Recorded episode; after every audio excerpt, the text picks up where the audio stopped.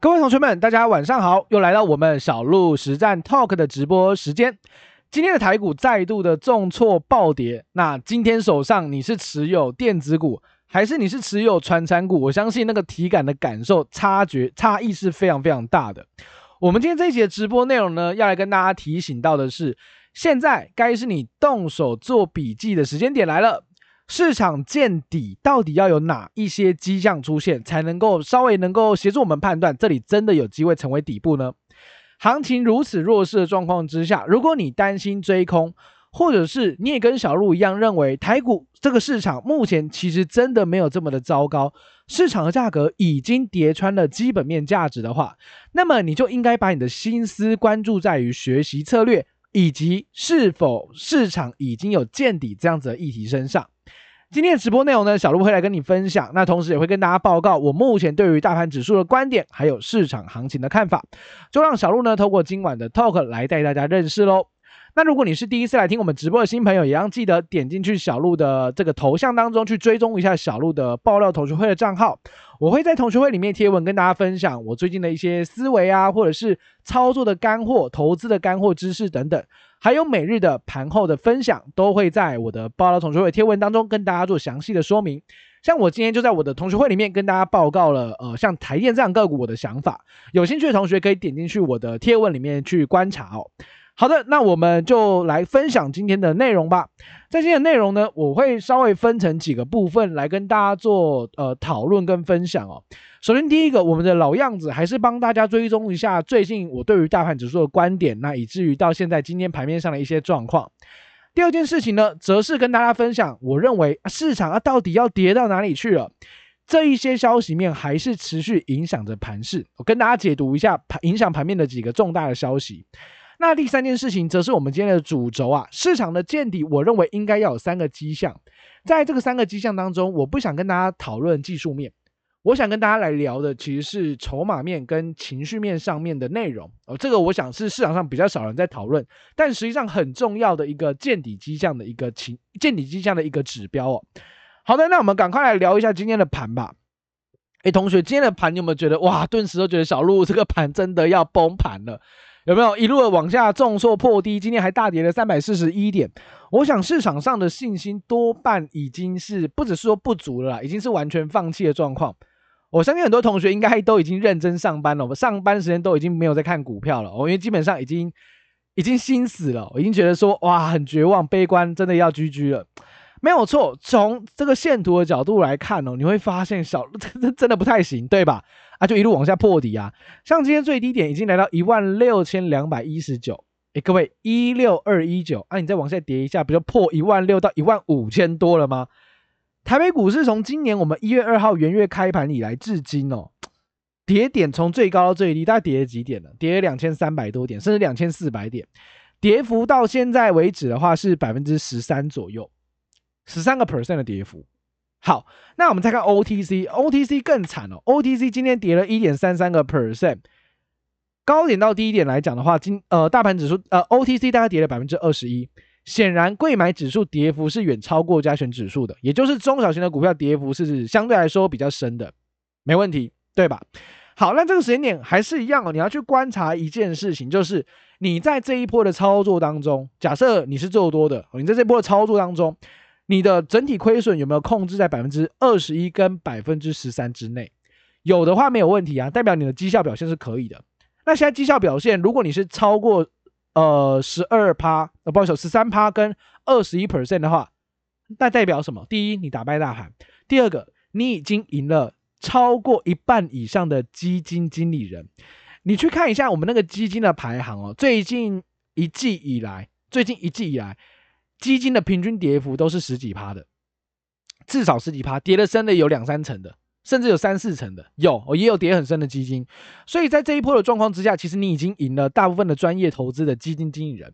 所以不用担心这个地方，其实你表现的比大盘好，就已经是非常好的表现了。OK，所以情绪很弱啦，市场的行情也很弱。我想同学们也是，呃，因为这样的线图是完全没有信心的。那你再搭配一下国际的股市，你看美股。哦，那纳萨克、费城半导体又继续破底，科技股的压力依旧非常的庞大。在这样的状况之下，科技股喋喋不休，台北股市自然就不会表现的好到哪里去，多少还是受到那些国际的消息或国际股市的弱势牵引往下掉。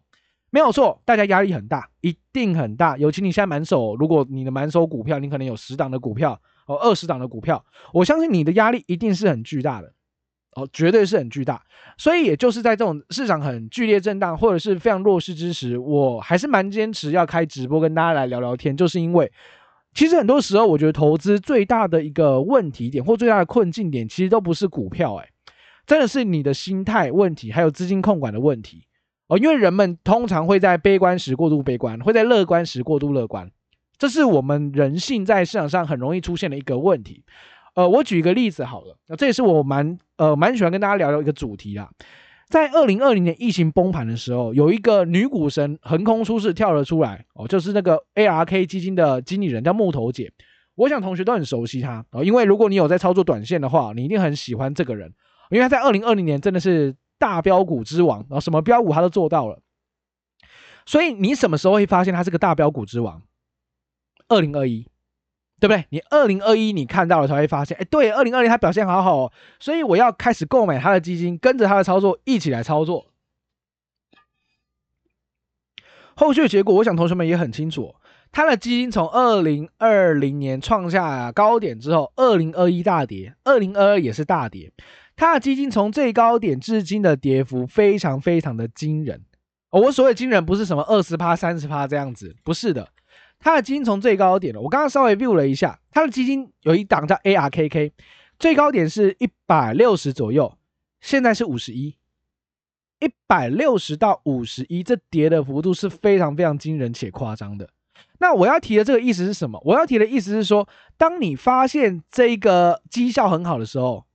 你开始想要去操作，开始想要去投资的时候，你就会发现，哇，涨完了。他的基金从一百六掉到今天的五十一，跌了七成，跌了七成，所以你发现的时候已经来不及了。好，另外一个反向思考，你在二零二零年，你觉得巴菲特好不行哦，巴菲特根本因为巴菲特二零二零没有赚到钱哦，巴菲特二零二零是损益两平附近，那你就觉得啊，巴菲特不行了，所以我要摒弃巴菲特。没想到他这两年急起直追，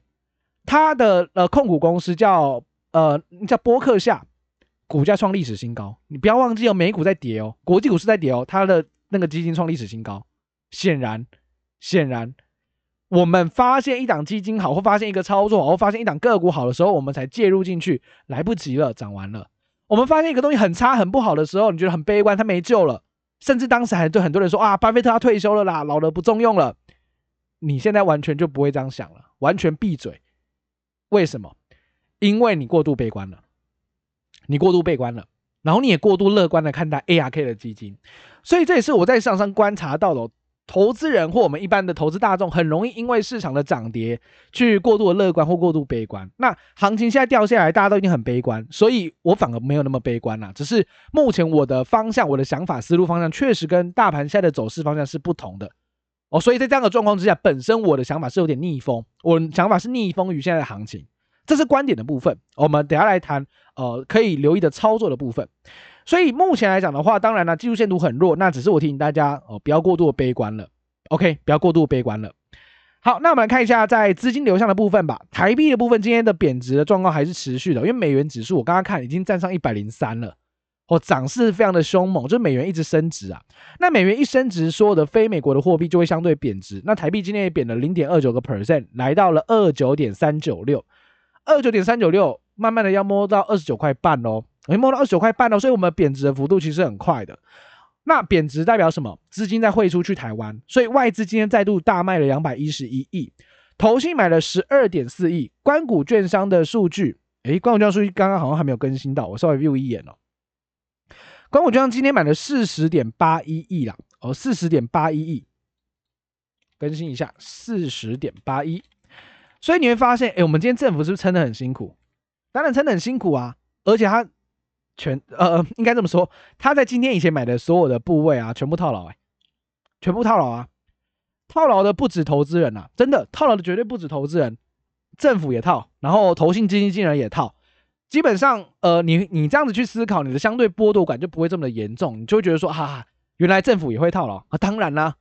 原来投信也会套牢，这是肯定的哦，肯定的，好不好？投信绝对不是大家想的那么神啊，该套的时候也会套，好不好？该套的时候也会套。那我要强调的重点是说，外资今天虽然是大卖两百一十一亿啊，但是今天指数跌三百四十一点，显然今天外资除了在卖之外，还有另外一股力道也很积极的往下卖，谁？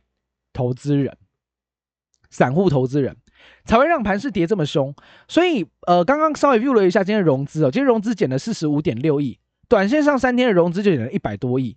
所以这个有没有利于行情的止稳？一定有，因为散户全都退场了，哦，散户开始退场，只要散户积极的卖出股票，只要散户觉得盘势崩会崩盘，这个盘就会稳，哦，前提是大家都要有共识，这个盘会崩。这个盘才会稳哦，你要反向思考这样子，所以从今天来看，我至少可以观察到外资才卖两百多，指数跌三百多，显然这个融资停损的幅度还是非常的巨大的。那我们的内资跟我们的政府依旧进场去加码摊平当中啊，虽然目前还是套牢的。OK，好，那再来第三个，我们来看一下期权的筹码，就是这个呃杠杆的部分，外资期货今天加了三千口的空单，来到一万六一万两千九百四十四口，我终于加仓了。我、哦、终于加仓了，它之前的加仓幅度都很小，小到我认为它真的没有要积极看空。但是今天加了三千多口的空单，来到快一万三千口了，我就认为说这个地方他真的有一点点的看空意图喽，他就真的有看空的目的性存在了，因为他只要一跌，他的空单就可以赚钱。所以我认为目前搭配线型、搭配筹码，现在真的开始变空。哦，短线上的情绪真的是开始变空，筹码面也开始变空，所以行情有没有继续震荡下行的机会？我认为有。我认为还有震荡下跌的机会，所以为什么我今天主题叫做市场见底的三个迹象？因为你还要观察，我现在还没有见底嘛，现在当然还没有见底，那筹码部分也看起来不是很有利于多头的部分，哦，所以外资应该有机会再度把盘势往下灌压破底，这是投资人要的一些心理准备。那盘面上的企业来看的话，产业的部分来看，抗跌的部分，今天资金是往到这个 PCB 的制造，尤其是在 ABF 载板的部分。哦，ABF 载板的部分，像是三零三七的欣兴，今天成为盘面上一个非常大的亮点，盘中涨停板，不要忘了，今天跌了三百多点，然后盘中亮灯涨停板。哦，因为有利多消息出来，法人调高它的目标价，OK，那在第二个族群很强的、很抗跌的，就是被动元件的部分。哦，被动元件。像是国巨要库藏股嘛，所以今天是比较逆势抗跌的指标。还有第三个抗跌族群叫高尔夫球，我相信我最近的直播有一集叫做“隐形冠军”，叫做高尔夫球的产业，对吧？高尔夫球的产业，我们之前跟大家谈到两档个股，你会发现，哎，对，都没跌，都没跌哦。至于是哪两档个股，你可以去调一下我们之前的这个呃 podcast 里面哦，你点我的专业下去哦，你点下小鹿头像点进去，有一个小鹿实战 talk 的 podcast 连接，你点下去。就可以看到之前的我们录的直播。那我提到了这个呃高尔夫球的个股，包含了产业趋势，我认为果然哦比较没有受到大盘的升息啊、缩表啊，甚至是这些乱流的影响，比较抗跌啦。我比较抗跌高尔夫球族群，你可以留意一下，好不好？第四个叫电信服务啊，不大大盘不好的时候，中华电信都会超强，好不好？中华电信强到一个并轨，中华电信是创历史新高哦，大家知道吗？还 有一百三十几块的中华电信，非常非常的强啊，就是市场资金的避风港。这是抗跌的产业，那弱势产业是在自行车 IC 的部分啊，IC 代工、IC 制造、玻璃陶瓷，还有面板的部分哦，面板也是全面破底啊，哦，群创啊。友达、彩晶全部都破底哦，没办法，因为目前看起来报价真的是止不住，那就就一直往下跌，一直往下跌。哦，连带的把一些 driver IC 哦，就是驱动 IC 的部分，联咏、敦泰啊、天钰、矽创，全部都一起往下带哦，这就是整体的这个产业的趋势就往下走。那没办法，就是弱势。OK，这大概是盘面上今天比较明朗化的一些焦点啦。那我们来看一下今天的第二个重点好了，诶，同学们，你知道你觉得大盘要跌到哪里去？大盘还能够往下跌吗？应该这么说，我们先稍微理解一下大盘到底在跌什么东西，在跌什么？第一个，昨天美股重挫的原因其实不是什么升息的预期啊，哎，升息预期大家早就知道了，五月份要升息两码的几率高达八十趴以上，这个大家早就知道的事情，不是昨天才知道的。那昨天到底突然为什么美股这样重挫，让台股今天跟着一起崩跌？因为战争有恶化的状况出现，俄罗斯那一方他特别强调。第三次世界大战随时会开打，因为其实他们也表达一个蛮蛮重要的逻辑啊，就是他也知道现在一直支撑乌克兰的军事的其实就是美国嘛。美国目前已经拿出了三分之一的这个呃军火的库存来给这个乌克兰支援了。显然，俄罗斯也知道他现在在打的其实就是一个代位战争，也就是乌克兰在代替美国在打这样子的一个一场仗，所以在这样的一个逻逻辑前提之下，他认为间接的第三次世界大战已经开始，而且他也不排除乌克兰呃，不好意思，俄罗斯也不排除要施要使用所谓的核武器，这让美国市场或全球资本市场开始恐慌。哇，要是真的打出核战争，而且很久没有这么强硬的措辞了，在这样的状况之下，市场担心真的会打仗。而且是核战争哦，这当然就会让市场恐慌，一路的往下崩。这是昨天晚上或者是近期让市场非常担心的一个重点。那第二个，我觉得市场也在关注啊，通货膨胀到底有没有可能触顶了，开始要往下滑了？因为现在大家都知道通膨很严重，那通膨很严重就导致了联总会要很积极的升息，很激进的升息。那激进的升息本来就是让市场比较恐慌，因为钱可能真的会被抽走。在这样的状况之下，我们就要观察通膨能不能见顶开始下滑。接下来每个月份所公布的美国消费者物价指数就是观察重点，只要能够开始下滑，那联总会升息的激进程度就不会这么的严重，它可能就会稍微放缓一些，那就会有利于短线上有一些资金的回流，有利于行情的反弹哦。这是第二个你要观察的，第三个则是我认为也是影响很大的啦，就是中国的封城，中国的封城，那嗯。不知道大家有没有在关注中国的一个疫情的状况哦？小路都有在观察疫情的一个呃升温啊，还有他们的变化。之前大家都在关注的是上海，对不对？然后还有苏州这两个地方啊，昆山这应该是比较多人在关注的。实际上现在连北京都有点问题了。北京的部分目前也出现了物资抢购热潮，显然北京很有可能成为下一个所谓的封控，呃，做这种呃静态管制的一个地区。简单来讲，就是封城。那如果呃，在中国大陆，上海、昆山、苏州都封了，现在连北京都要封，那市场的担心点是中国非常的坚持要做所谓的清零政策。那清零政策持续严峻实施下去的状况之下，会不会导致整个消费性的电子消费性的需求快速的下滑？因为人民连吃饭都吃不饱了，没办法出去工作，没有薪水，甚至连吃饱都成问题。那这样的逻辑思考下来，就会让一些消费性的产品没有那么大的需求了。尤其中国的市场很大，而中国市场很大，所以这三个因素都是影响市场目前信心比较不足，然后可能观察到通膨可能很严重，呃，终端需求有一些下滑，尤其是中国的终端需求下滑，那是很严重的一件事情，让市场比较恐慌，也没有信心呐。那接下来你当然要观察到的，还是说美国的费半跟纳斯达克指数能不能止稳了？因为这些指数对于台北股市来讲，我们台股百分之七十都是科技股，科技股只要不止跌，大盘指数就止不了跌的。OK，真的止不了跌。那我自己本身会这样看哦，科技股短线上来讲的话，我觉得有机会迎来一个反弹，或者是利空出尽的一个机会点，大概在五月份。五月份美国的联准会又要再召开一次利率决议。这次的利率决议，如果真的如市场预期升息两码，短线上的不确定因素就会稍微消除一下，因为两码本来就在市场的预期当中，就有利于酝酿一个反弹上来。OK，就有机会酝酿一个跌升反弹的一个攻势弹上来，这是我认为短线上比较有利于费半跟纳斯达克的一个跌升反弹的契机跟消息面的催化点。否则，你说现在纳斯达克指数跟费半真的有什么消息有机会让它可以起死回生吗？目前好像真的还看不太到，我真的看不太到了。因为说真的，财报很好这件事情大家都知道，只是市场现在都不反应了，我真的都不反应了。你看今天开了一些消息，比如说像今天的联电，今天的联发科，哎，各位那个法说会讲得很好，哎，还不错，哎，第二季的营收都会比第一季再更好，所以第二季都会创历史新高，联发科第二季也会创历史新高。那其实双方对于呃两档两间公司指标性的公司对于未来展望其实都不悲观了，认为整体的需求还是非常的强劲，终端需求或有杂音，但实际上产能还是满满的，我、哦、产能还是满满的，所以其实真的没有想象中的这么糟啦，我真的没有想象中这么糟，只是市场目前谁管你什么基本面，我现在恐慌的要死，现在就是一个你跑我跑大家跑，我、哦、没有人在乎基本面的一个状况哦，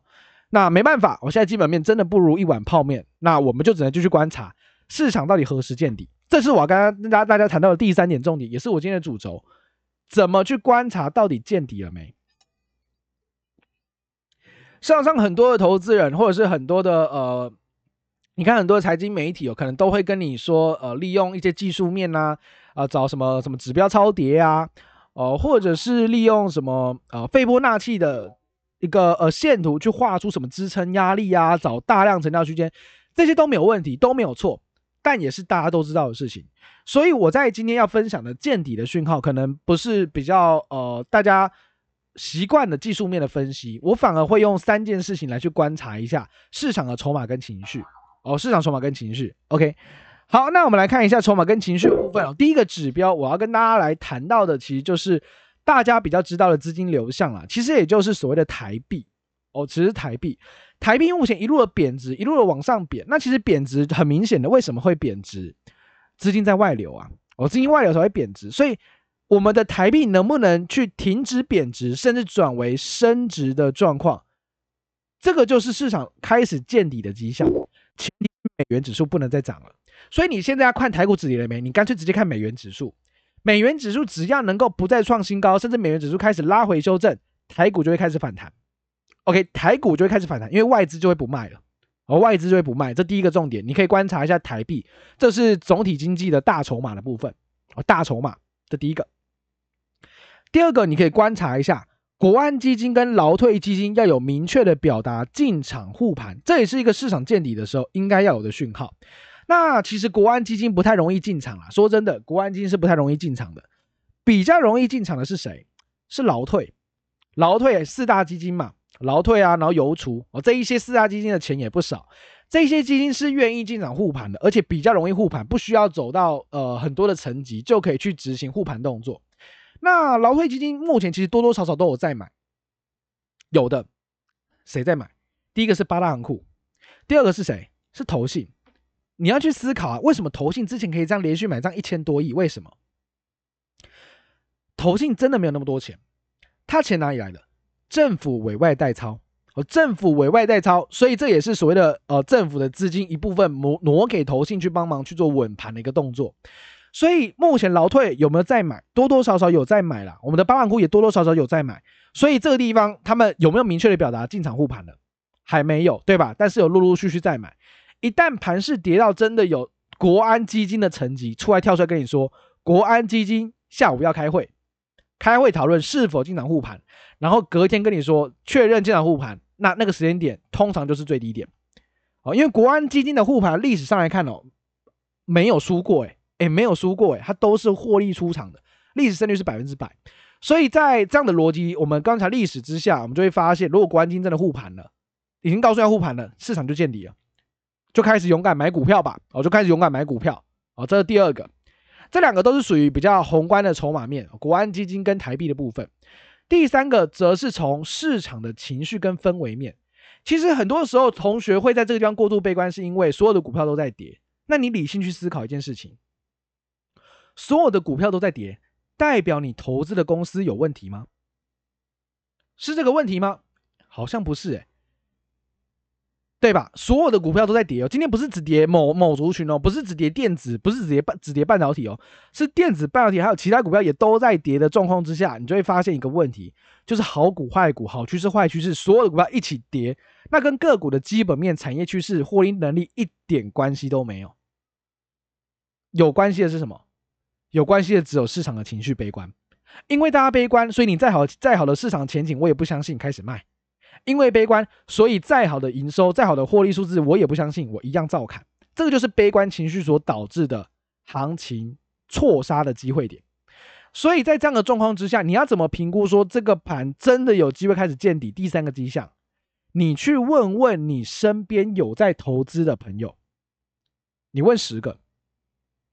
十个人里面如果有七个到九个认为要大崩盘了。那么应该距离行情见底部的机会就不远了哦，行情大概这边就会落底。OK，所以你可以赶快去问一下你很久没有联系的朋友，稍微聊一下，哎，你觉得股票要不要崩盘了？如果大家都觉得要的话，你马上反向思考哦，应该不会崩了，应该差不多就快要见底了。为什么？逻辑很简单啊，当大家都在卖的时候，当你的朋友们哦，你用把你的朋友当做是市场的投资人嘛，百分之七十到百分之九十的人都认为要崩盘，都在卖，你要去思考另外一个问题啊。那谁在买股票？股票要有卖有买才会成交哦。那你的朋友百分之七十到百分之九十都在卖股票了，谁的谁来买啊？问题你马上反向抛给你自己哦，原来是市场大咖主力进来，否则你卖不了人了。哎，各位，如果我们的朋友百分之九十都在卖股票，那谁在买啊？不是吗？所以我通常会这样啊，就是观察一下市场的氛围哦。如果大家都觉得说啊要崩盘啦，没救啦，什么万五件、万四件，只要里面的比例够高哦，大家都看空哦，大家都觉得要崩盘，那应该就差不多了，好不好？这就是市场情绪的一个观察重点。所以我会利用这三个比较非直性的哦，比较非应该说非量化的啦，比较偏直性的角度去思考哦，台币能不能不要再贬值了？就是美元指数能不能不要再涨？只要美元指数开始拉回，台股就会开始见底，开始反弹。国安基金、劳退基金，第三个则是问市场的情绪面，散户到底都在看什么？哦，散户过度悲观了，我认为就有机会止稳。这是我今天要教给大家三个判断行情可能见底的三个迹象，三个只要符合两个以上，那基本上你可以在这边开始积极一点试单了。好的股票赶快买了，哇，好的股票赶快买了，因为。市场距离见底应该就非常非常接近。如果三个同时达成，那就是低点啦，那就是低点，一定要买股票了。OK，那大概是我今天跟大家分享的三个内容了。那我最后跟大家来聊一下，其实面对这样的盘势，我会怎么去思考？其实，呃，我不知道大家是怎么去做你自己的投资决策的啦。那如果你是本身有自己的一个想法的话，你去做投资决策，那你就设定好你的停利损，然后尊重市场，按照市场的一个呃价格波动，你有设置好你的停利损，你就跟着它操作就好了。那我的想法是，其实，呃，我刚刚跟大家分享的这一些消息里面，说真的，战争我们真的无法左右，就连乌克兰或俄罗斯他们本身自己也不知道战争什么时候会画下句点，什么时候会有个危机，说真的，没有人知道，也无从分析，也无从分析。那我的角度就是，既然这些事情我们无法去处理，我们无法去 control，那很简单，我就专注我能够做的，我就专注我能够控制的事情，这样子就够了。OK，这样子就够了。所以近期你说市场行情很弱，完全没有操作可以操作的股票吗？其实也不会啦。我像我我我我分享一个最近我们的 App 有选出的股票啦，那其实就是刚刚讲到的高尔夫球啦。我高尔夫球部分真的我自觉得没那么悲观，是因为你去看所有高尔夫球的股票，哎，奇怪，大盘崩，刚才密密麻麻，他们怎么那么想？对，不论你去看看什么呃民安呐、你去看下大田哦，你去看富盛应用，你去看聚明，甚至是明阳等等的个股，你会发现，哎，对耶，还蛮强的，还蛮强的，甚至有一档，我刚才讲的股票里面有一档还创收盘价新高。所以，嗯，市场或许很纷乱，但是其实，呃，你有策略 SOP，你有方法的话，还是有股票可以做，只是你的操作部位稍微控制一下啦，哦，还是可以操作，好不好？不要那么的悲观。那小部位操作来应对一下的股市，毕竟真的不是很强，我觉得。这样子去应对就可以了，哦，就应对就可以了。所以控制好持股比重，我认为台北股市真的没你想那么悲观啦，哦，真的估值很低了，真的是跌得密密麻麻。但是也正是因为密密麻麻，股价才都是便宜价。我的思维会是这样子，好不好？给大家做一下加油打气啊！真的不要太过悲观，不要太过担心了，积极乐观应对，我觉得在市场上也是非常重要的，好吗？好了，那今天的直播内容就感谢同学们收听哦，记得帮小鹿按个赞，帮小鹿按个赞，那。希望今天内容对大家真的有帮助啦，因为行情弱势，大家心情不好，那小路出来帮大家做一下心灵的马杀鸡啊，，Manga，好不好？？Manga，做好你的风险控制就好了，让市场给我们答案。今天的直播内容呢，就到这地方结束，感谢同学们的收听，我们明天见喽，拜拜。